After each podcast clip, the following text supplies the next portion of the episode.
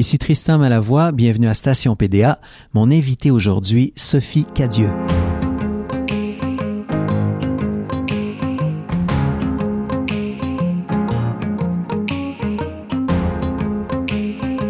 Sophie Cadieux est une force de la nature. Tout en étant très présente à la télé, de Watatatao à lâcher prise en passant par Rumeur, Fortier ou Trente Vie, elle est toujours restée près de la scène. Co-fondatrice et co-directrice du théâtre de la banquette arrière, elle a participé à plus de 35 productions théâtrales. On se souvient notamment de son jeu époustouflant dans 448 Psychose de Sarah Kane, qui lui a valu en 2016 un prix de l'Association québécoise des critiques de théâtre pour la meilleure interprétation féminine. À partir du 23 octobre, elle va jouer dans Disparu au théâtre Jean Duceppe, un texte de Tracy Letts mis en scène par René Richard Cyr. Sophie Adieu, bonjour. Bonjour. Euh, quel bonheur d'avoir une petite demi-heure de discussion avec toi. Je sais que tu es ultra occupé. Merci de faire cet arrêt à Station PDA. Ça me fait super plaisir, vraiment. Puis euh, c'est un mythe que je suis occupée. Hein. Je suis juste euh, énergique et mon horaire est bien chargé, mais j'ai plein de temps.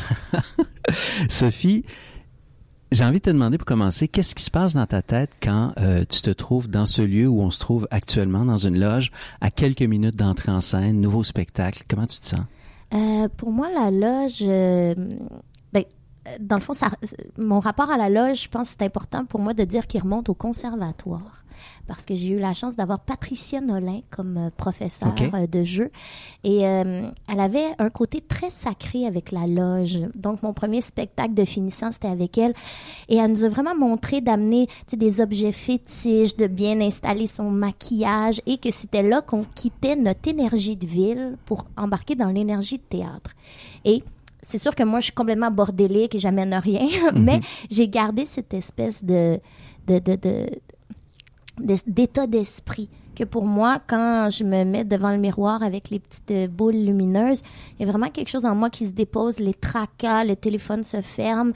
Et le temps du maquillage, c'est un temps de dépôt où euh, il y a un transfert un peu du, du brouhaha extérieur vers quelque chose que moi je qualifie de sacré. Mhm. Peut-être à cause c'est pas ésotérique, mais c'est une autre énergie qui arrive.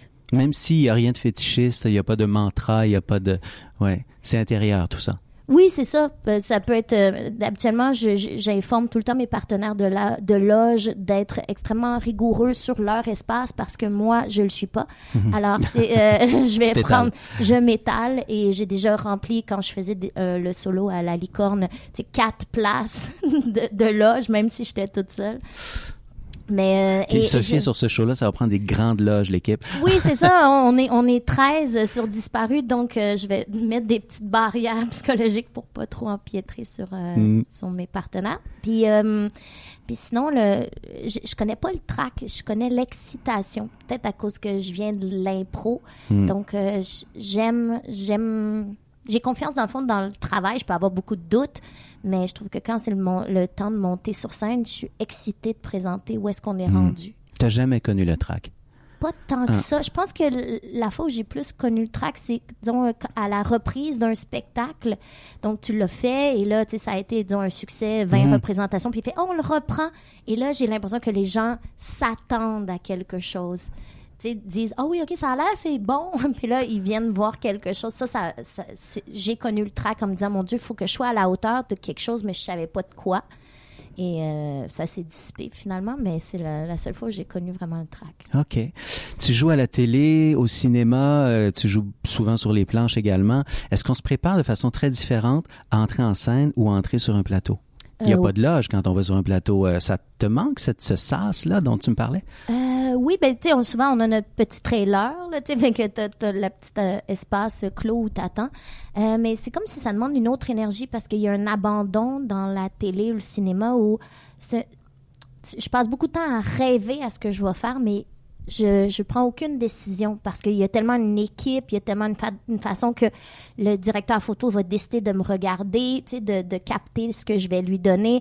Euh, souvent, ça change parce qu'on n'a pas répété avec les partenaires. Fait que je suis plus... Euh, plus dans un laisser-aller quand je me prépare pour... Euh, c'est comme un état d'abandon alors que j'ai l'impression qu'il y a beaucoup de contrôle au, au théâtre parce qu'on répète et pour moi, si on s'en va exécuter une comme une symphonie. Au théâtre, pour moi, il y a des notes, il y a des gammes. C'est tout est tout est dans le fond est écrit.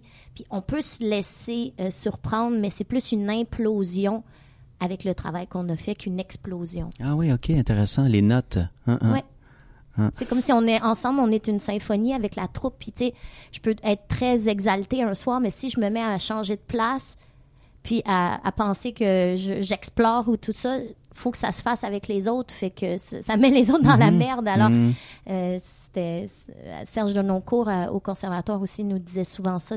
Vous, vous devez être majestueux, mais vous faites partie d'un orchestre et vous ne serez qu'aussi bon que les gens avec qui vous êtes. Mhm. Et j'ai toujours gardé ça un peu. Alors, on se met au défi, c'est le fun, c'est pas figé, c'est éphémère et c'est renouvelable, mais mais il y, a une, chart. Mm, mm. Parle-moi un peu des notes que tu vas jouer dans Disparu, cette pièce euh, dans laquelle tu vas tu vas jouer euh, bientôt ici au théâtre Jean Duceppe. Euh, bon, c'est une réunion de famille très très chargée en émotions. Comment tu te prépares à jouer ces notes-là? Mon Dieu, c'est vraiment un spectacle choral, donc c'est c'est comme si tout le monde a un peu son instrument, puis on, émet notre, notre énergie, mais euh, c'est, je sais pas comment dire, on, présente les personnages les uns à la suite des autres, puis tout le monde s'en vient faire cette réunion familiale-là. Donc, euh, comment je me prépare? Ben, c'est un personnage qui est, je dirais que c'est ma première femme adulte très madame. c'est, une agente d'immeuble euh, qui parle un peu comme un, livre euh, pour réussir, donc euh, qui a des maximes et qui, qui est très fonceuse et, et qui a quitté cette famille-là pour s'accomplir et il revient un peu pour montrer son triomphe, mais qui, qui en est peut-être pas un. Et tout ça dans, au moment de la disparition de, de son père. Fait que euh, c'est intéressant de, d'autopsier cette famille-là parce que comme euh, René Richard Serre, il, dit, c'est une... Euh, dans le fond, ça représente tous les maux de l'Amérique. Donc, il y a tellement une surenchère de drame au sein mm-hmm. d'eux que des fois, il dit, je sais pas si c'est drôle ou pas drôle parce que tout le monde est drogué, a été uh-huh. abusé, il y a eu euh, des, des, des, attentats à la pudeur, les gens ont des problèmes relationnels, il y a eu de la tromperie, du mensonge. Mais il dit, ça ressemble à tout ce qui disparaît de, l'Amérique et tous ses travers. Mm-hmm. Ça va être la première fois que tu joues au théâtre Jean Duceppe, ce qui est à peine croyable, toi qui as joué partout depuis euh, les 20 dernières années. Comment tu reçois ça? Comment tu vis ça? Bien, là, je pose beaucoup de questions à mes partenaires comme Antoine Durand qui a joué beaucoup ah. ici. Tu sais, dire, euh, ouais, le fameux mur de Duceppe parce que c'est vraiment euh, 800 personnes à, devant nous. Euh, Yves Jacques me disait que c'est une salle particulière. Hein? Il, y a, quelque chose de frontal. Oui, c'est ça, parce que vraiment, le, plateau est très, très large et le public est, dans une espèce de courbe. Alors, eux, ils nous voient, mais nous aussi, on voit comme c'est comme si on jouait devant un mur de spectateurs. Fait que je suis très curieuse de ça. J'ai j'ai hâte de j'ai pas encore foulé la scène. Mm. Et euh, j'ai vu une fois un spectacle sur scène, donc euh, j'ai été là en tant que spectatrice, mais euh, je suis un peu, je dirais, nerveuse face à, cet inconnu-là parce que c'est une salle et sa musicalité, c'est mm. un partenaire de jeu aussi. Ça, ça, c'est avec ça qu'on on gauge, mm, je, pourrais dire, notre l'énergie qu'on donne. Il y a des salles où tu fais juste respirer puis ça parvient aux autres. Là, est-ce que c'est. Faut, faut, faut, je pense qu'il faut beaucoup de coffres. Alors, j'ai bien hâte de voir. Sophie, est-ce que c'est vrai que tu écoutes du Schubert quand tu apprends tes textes? Oui. Ouais, ah, pour vrai? Ah, ah, on m'a soufflé ça. oui, euh, oui ben, je, je, trouve que la jeune fille et la mort, euh, c'est un rythme qui va au rythme de ma pensée. Je ne sais pas pourquoi. Mais cette mélodie-là, elle me, elle, elle m'entraîne à, à, une espèce d'abandon. Puis les, les, textes ou toutes les sortes d'histoires que j'apprends, elles vont bien avec ça. Fait qu'on dirait que ça me permet de me concentrer, de, de créer un espèce de paysage sonore ou un mhm. espace, un espace de voyage. Cette pièce-là en particulier. Ouais. Donc tu dois l'écouter dix mille fois dans une année. Oui, puis à l'eau, vraiment, je, ah je, la, je la fais.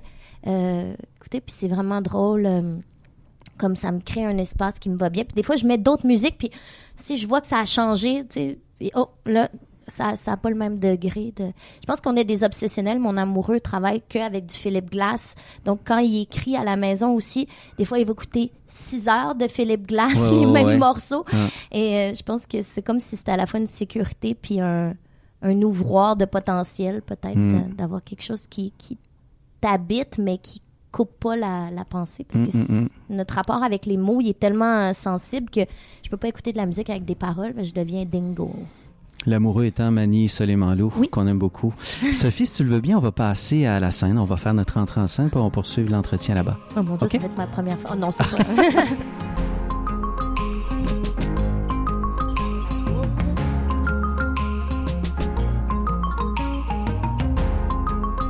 Ici, ça, j'ai été ici dans, dans le petit corridor de, qui mène à la cinquième salle. euh, il y a quelques années, j'ai fait une lecture au, au fil au Festival international de littérature. Ah oui, euh, qu'est-ce que c'était déjà? c'était La Vallée, euh, Oui, de Mhm. Régent de Chambre sous la direction de Lorraine Pintal. Puis, euh, je me rappelle, j'avais juste euh, mon texte attaché à mon bras avec un gros ruban. Puis, je m'en allais faire Bérénice Heinberg. et C'est un personnage qui m'habite depuis que Oui, hein? de l'adolescence. Et ça a été un moment très, très puissant pour moi.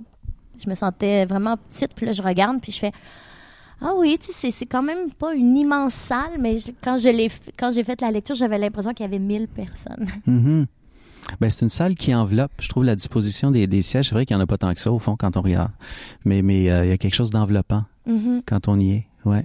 On va s'approcher de la sentinelle, si tu veux bien. Ouais, Cet objet que j'aime beaucoup. sentinelle. Oui? Ouais.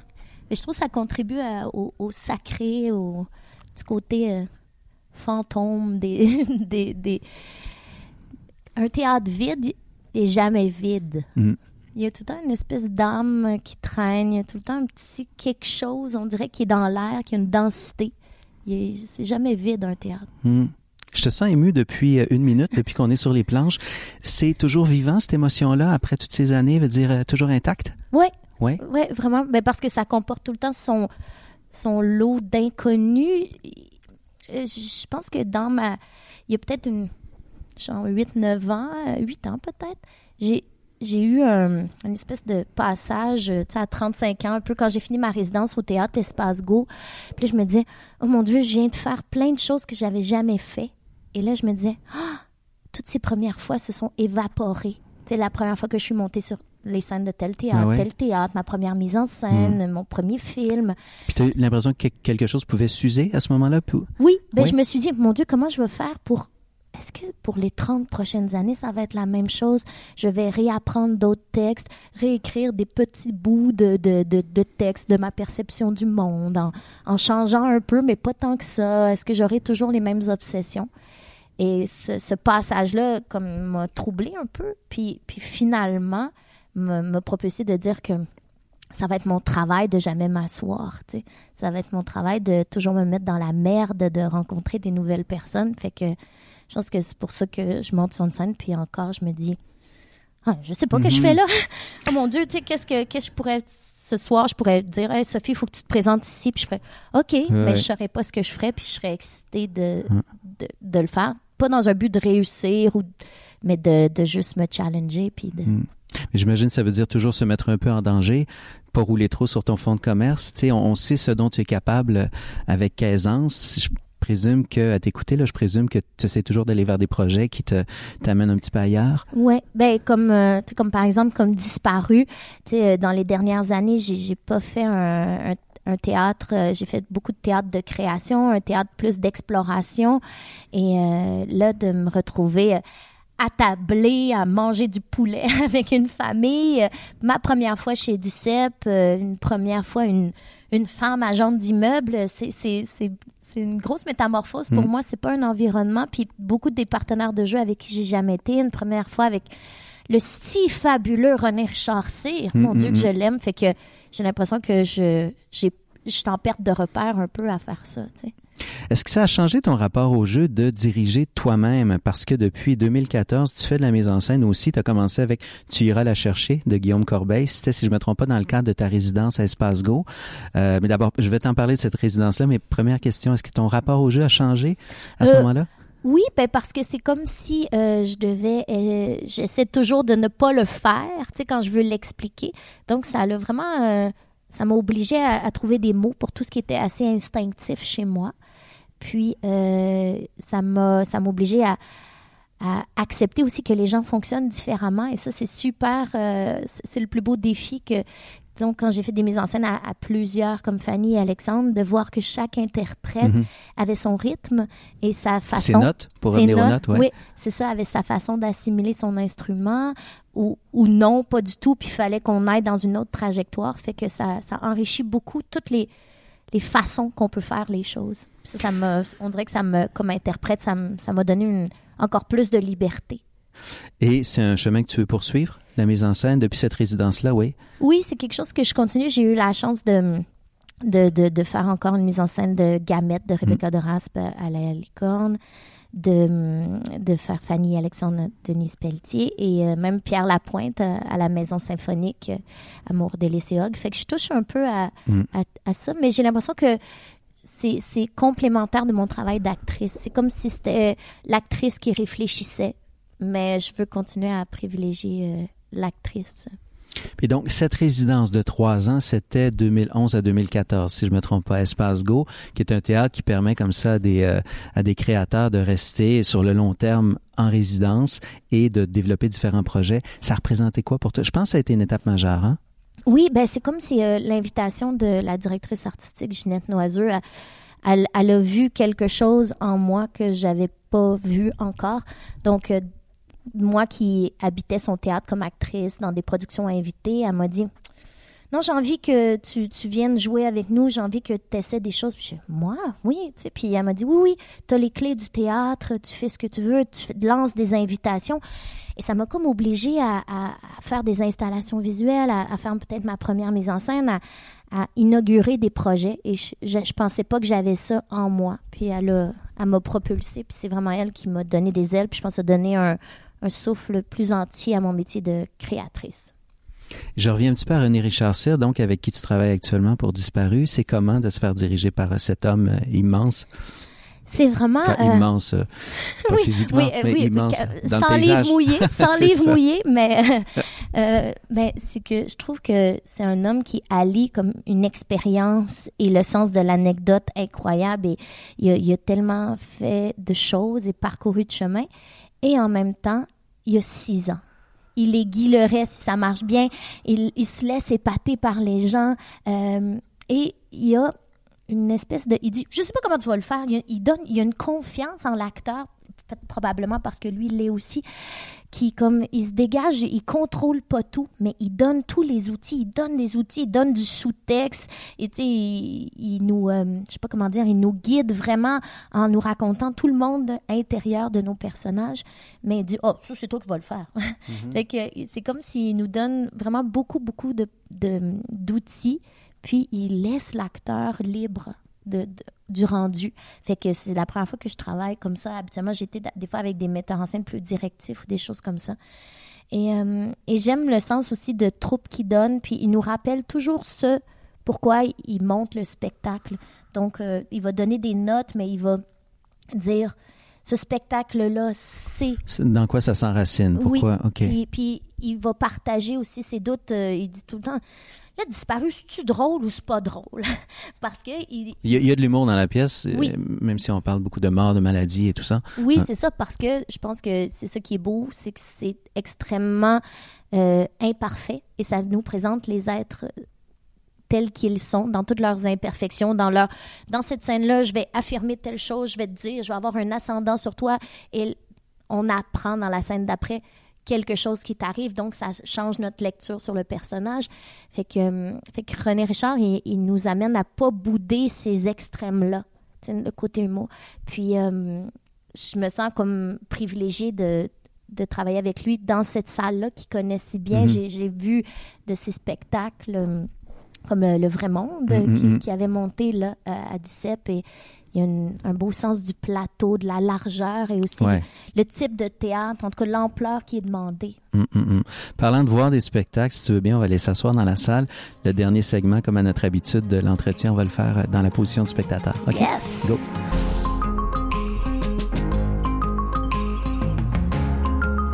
Il n'y a pas si longtemps, j'ai fait un conte ici pour l'OSM, un conte pour enfants petite anecdote, donc euh, c'était les enfants, c'était un conte interactif et c'était les enfants qui choisissaient boucle d'or, les, les, musiques qui allaient accompagner le conte. Et mon fils de 4 ans, il est, venu, puis asseyez-vous en haut pour pas qu'il soit il a participé tout le long. Il disait Maman Puis il disait Non, le numéro 2. Puis là, j'étais là Non, Oscar, c'est pas toi qui as choisi. Et on a eu un rapport euh, assez, assez drôle où j'ai dû mettre tous les spectateurs euh, de connivence avec nous parce que lui, se rendait pas compte que sa mère était sur scène. En plus, son père est également dans le monde du spectacle, du théâtre. Donc, pour lui, la frontière entre théâtre puis euh, la ville, la vraie vie, ça doit être assez mince. Oui, hein? il est habitué de venir euh, sur scène. Justement, quand, quand mon amoureux a fait huit ici, euh, il- on a des photos de lui sur scène pendant les tests d'éclairage. Et- Mm. Et là, il joue avec ses, ses autos sur le plateau ici de la cinquième salle.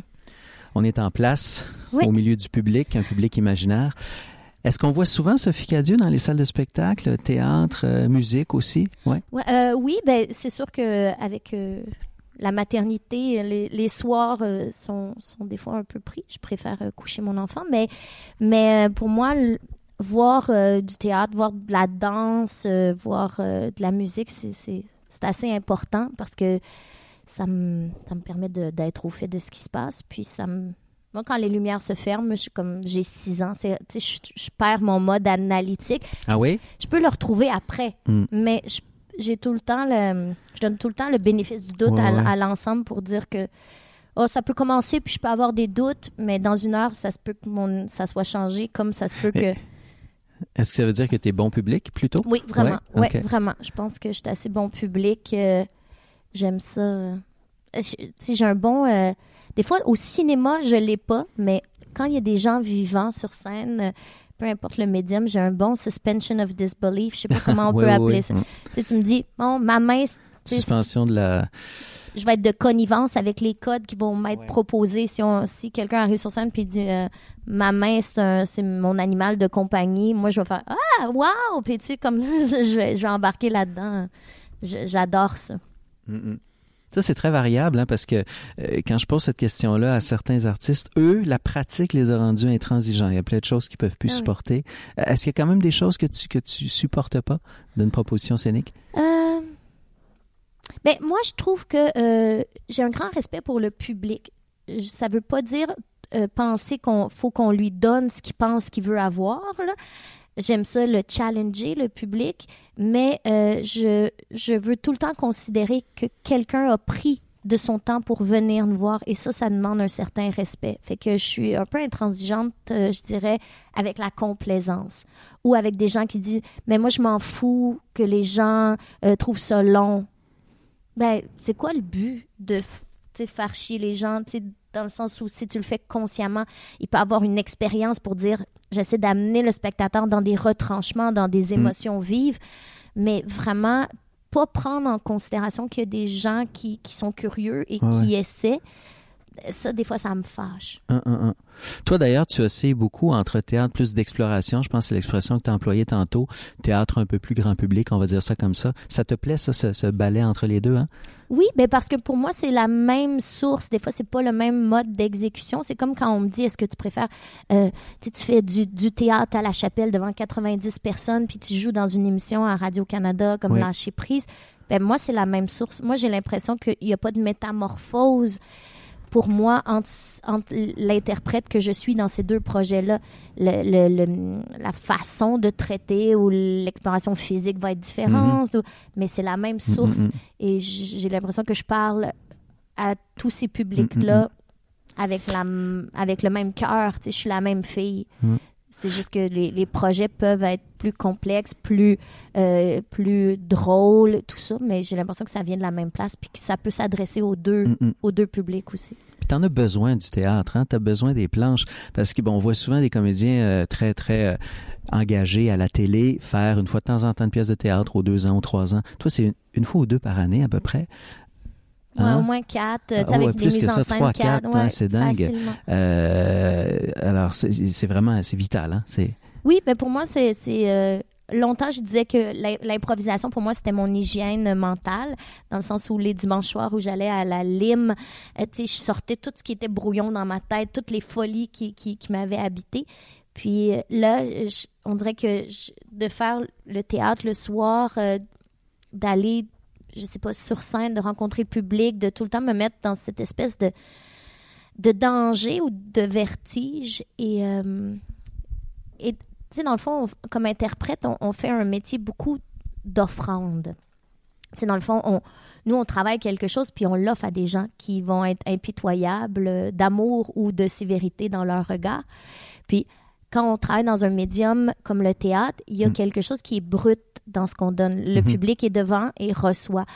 La télé, c'est intéressant parce qu'on donne, on a le même genre d'abandon dans le jeu, mais il y a quelqu'un qui décide de nous cadrer. Donc, tu sais, je peux être en pleurs, mais si on décide qu'on cadre mes mains qui, Ouais, qui ouais. va chercher la tasse, Hum, hum, tu sais, c'est, c'est... Puis le réalisateur décide qu'on n'est pas sur moi. Dans... Tu sais, il y a- il y a- on fait partie euh, d'une plus grande équation. Tandis que sur scène, je trouve que quand, comme spectatrice, moi aussi, quand quelqu'un respire, puis il y a, il y a une énergie brute qui, qui arrive, je le ressens dans mon corps. Fait que j'espère pouvoir solliciter ça quand je suis sur scène à- Mhm. à, d'autres. Sophie, je sors une seconde de la salle de spectacle comme telle. On a une passion commune, toi et moi, c'est la lecture. Je sais que tu es une grande lectrice euh, de BD notamment, mais pas seulement. Euh, j'ai envie de te dire, c'est drôle parce que tu es tellement active, j'ai petit peu de mal, prends-le pas mal, mais à t'imaginer immobile, plongé dans un bouquin. Qu- Qu'est-ce que ça t'apporte, la lecture? Euh, ben, il faut dire que je lis beaucoup en marchant, disons. En marchant? Ben, tu sais, disons, quand je me rends au métro, dans le métro, fait que je lis en marchant, comme c'est en tenant mon livre. Euh, sinon, le soir. euh, mais la lecture, pour moi, c'est... Attends, tu lis en marchant. Euh, OK, toi, t'es la fille qu'on voit passer sur le trottoir en train de bouquiner. Ben, ouais, Ok. ben, pas tout le temps, mais Ouais. c'est comme ça souvent que je lis, parce que je sors de chez moi, puis je fais, OK, là, j'ai ma petite demi-heure euh, pour me rendre en quelque T'as pas part. causé Fait- trop d'accidents, non? Non, à date, c'est bon. C'est comme euh, les gens avec leur téléphone. Il faut être aux Ouais. aguets, faut être aux aguets des, des intersections, Mm-mm. mais ça se passe bien. Euh, ben, j'ai l'impression que la, la lecture, pour moi, c'est comme, euh, c'est comme un, un petit espace clos de... C'est entre le monde... entre le vrai monde et, et le monde de rêve. Donc, je sais que je suis éveillée, mais je suis comme hors de moi. Je sais pas comment dire. Je suis comme... Je vais, je vais embarquer dans l'histoire. Je vais je, je vais embarquer dans, dans le poème ou dans l'essai, comme, comme s'il n'y a plus rien qui existait autour. Fait que c'est comme peut-être de l'hygiène mentale. Mhm. Puis euh, puis il n'y a rien que j'aime mieux que des lectures de longue haleine où quand tu fermes le livre, tu y repenses. Puis un an plus tard, tu y repenses. Puis ce souvenir-là est tellement marquant qu'il y a une espèce de... T'es confondu à savoir si ça t'est arrivé à toi ou à Anna Karenine. Dans le sens que tu te rappelles tellement la scène où ils se sont disputés. Ouais, ouais. Puis là, tu fais Ah oui, mon Dieu, non, c'était dans Anna Karenine. Ah, ah. Ah, ah, ça, c'est Bérénice qui chicane avec sa mère, euh, dans la vallée des avalées, dans le lit, avec la couette, quand sont rentrés les pieds mouillés. Ah non, c'est pas moi. Ah, il y a cette confusion entre Ben, ta en tout cas, c'est puis que ces, images-là restent tellement claires parce que leur description ou le sentiment qu'ils m'ont offert a tellement été. C'est tellement construit dans ma tête Mm. que. que, que pas, je pense pas que c'est moi, mais il revient comme aussi fort qu'un de mes Ouais, souvenirs ouais, je comprends. Où il y a une texture des sens et tout. Fait que ça m'habite beaucoup. Il y a des livres qui t'ont marqué particulièrement? Euh, oui, euh, ben, je fais l'exercice depuis ma début vingtaine de lire à la recherche du temps perdu, donc euh, sans jamais lire le dernier tome. Fait que j'ai lu euh, tout sans lire le temps retrouvé parce que je voulais pas dire au revoir au narrateur. Parce que juste avec l'édition folio, il est, il est vieux. J'aimais pas ça. Je voulais pas, euh, je me sentais pas prête. Fait que- et là, j'ai recommencé à lire. Puis là, je Sauf le prête. dernier volet. Ouais. Ouais. Et là, fait que là, je suis rendue. euh, mon Dieu, il me reste. euh, là, je suis Albertine. En tout cas, fait que là, je suis rendue comme une fois et demie, peut-être. Et là, peut-être que je me dis, euh, par l'été prochain, là, je, vais, je, vais, je vais me lancer dans, dans le dernier tome. J'ai vraiment l'impression que c'est le plus grand euh, observateur des mœurs humaines, des travers, euh, l'élan de l'art, de la beauté. À chaque fois que, que je me penche sur des phrases de Marcel Proust, j'ai vraiment l'impression que, que, que c'est, c'est, c'est comme ma perception du monde. C'est, Mhm. c'est, c'est, c'est la façon qu'il pose un regard sur les gens qui, qui est à la fois comme plein d'humour, de tendresse et d'intransigeance. Et je trouve qu'il il, il cerne des personnages, puis il, il réussit à les développer de façon incroyable. Puis ne serait-ce que il parle, à un moment donné, il parle de la photo, puis il dit, ah, tu sais, euh, ça- puis ça va être mon rapport à la photo. Tenter de figer ceux qu'on aime. t'sais. Puis après ça, construire que cette image-là, c'est comment on les aimait. que à chaque fois que je lis quelque chose de lui, je suis, oh mon Dieu, c'est la bonne affaire.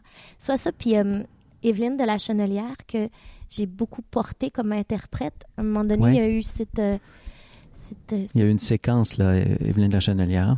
Ouais, c'est ça. j'ai fait plusieurs pièces, puis à chaque fois que je retourne dans ses écrits, son roman, tout ça, il y a, il y a un souffle qui, est, qui, qui, pour moi, est comme un espace euh, un peu secret du monde où, où on regarde les autres. Fait que c'est.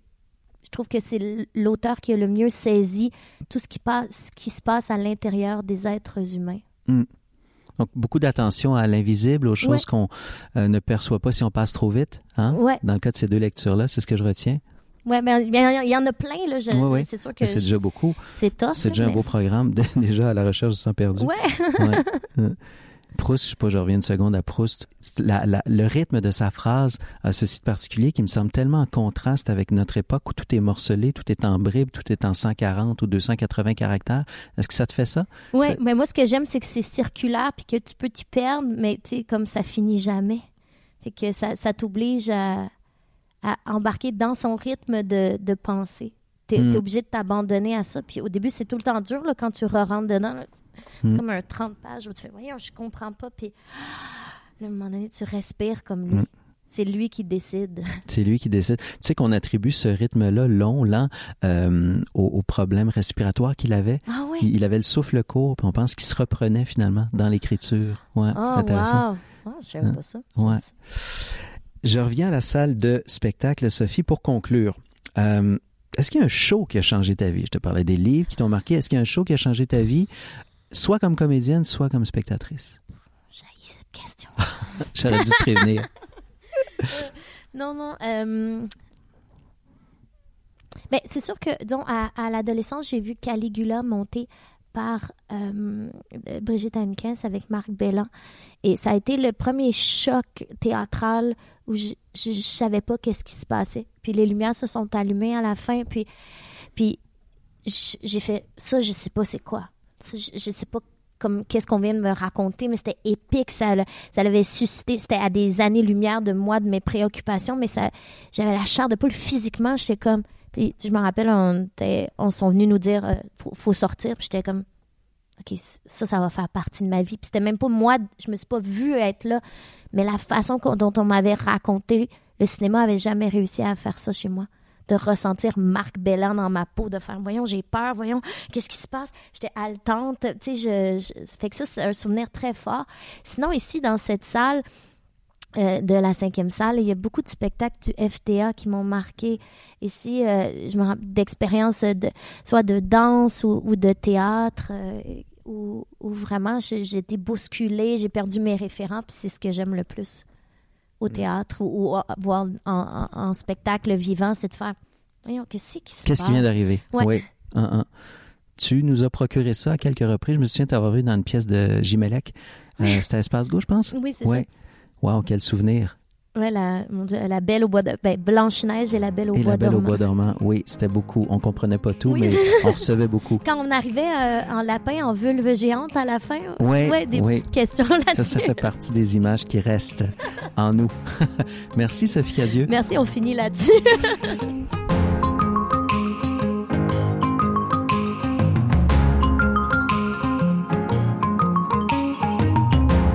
Station PDA. Animation Tristan Malavoie. Recherche Louis-Philippe Labrèche. Montage Jean-François Roy. Une co-réalisation de Marc-André Mongrain et Jean-François Roy. Station PDA est un balado produit par la Place des Arts. Pour plus de balados, visitez placedesarts.com barre oblique balado.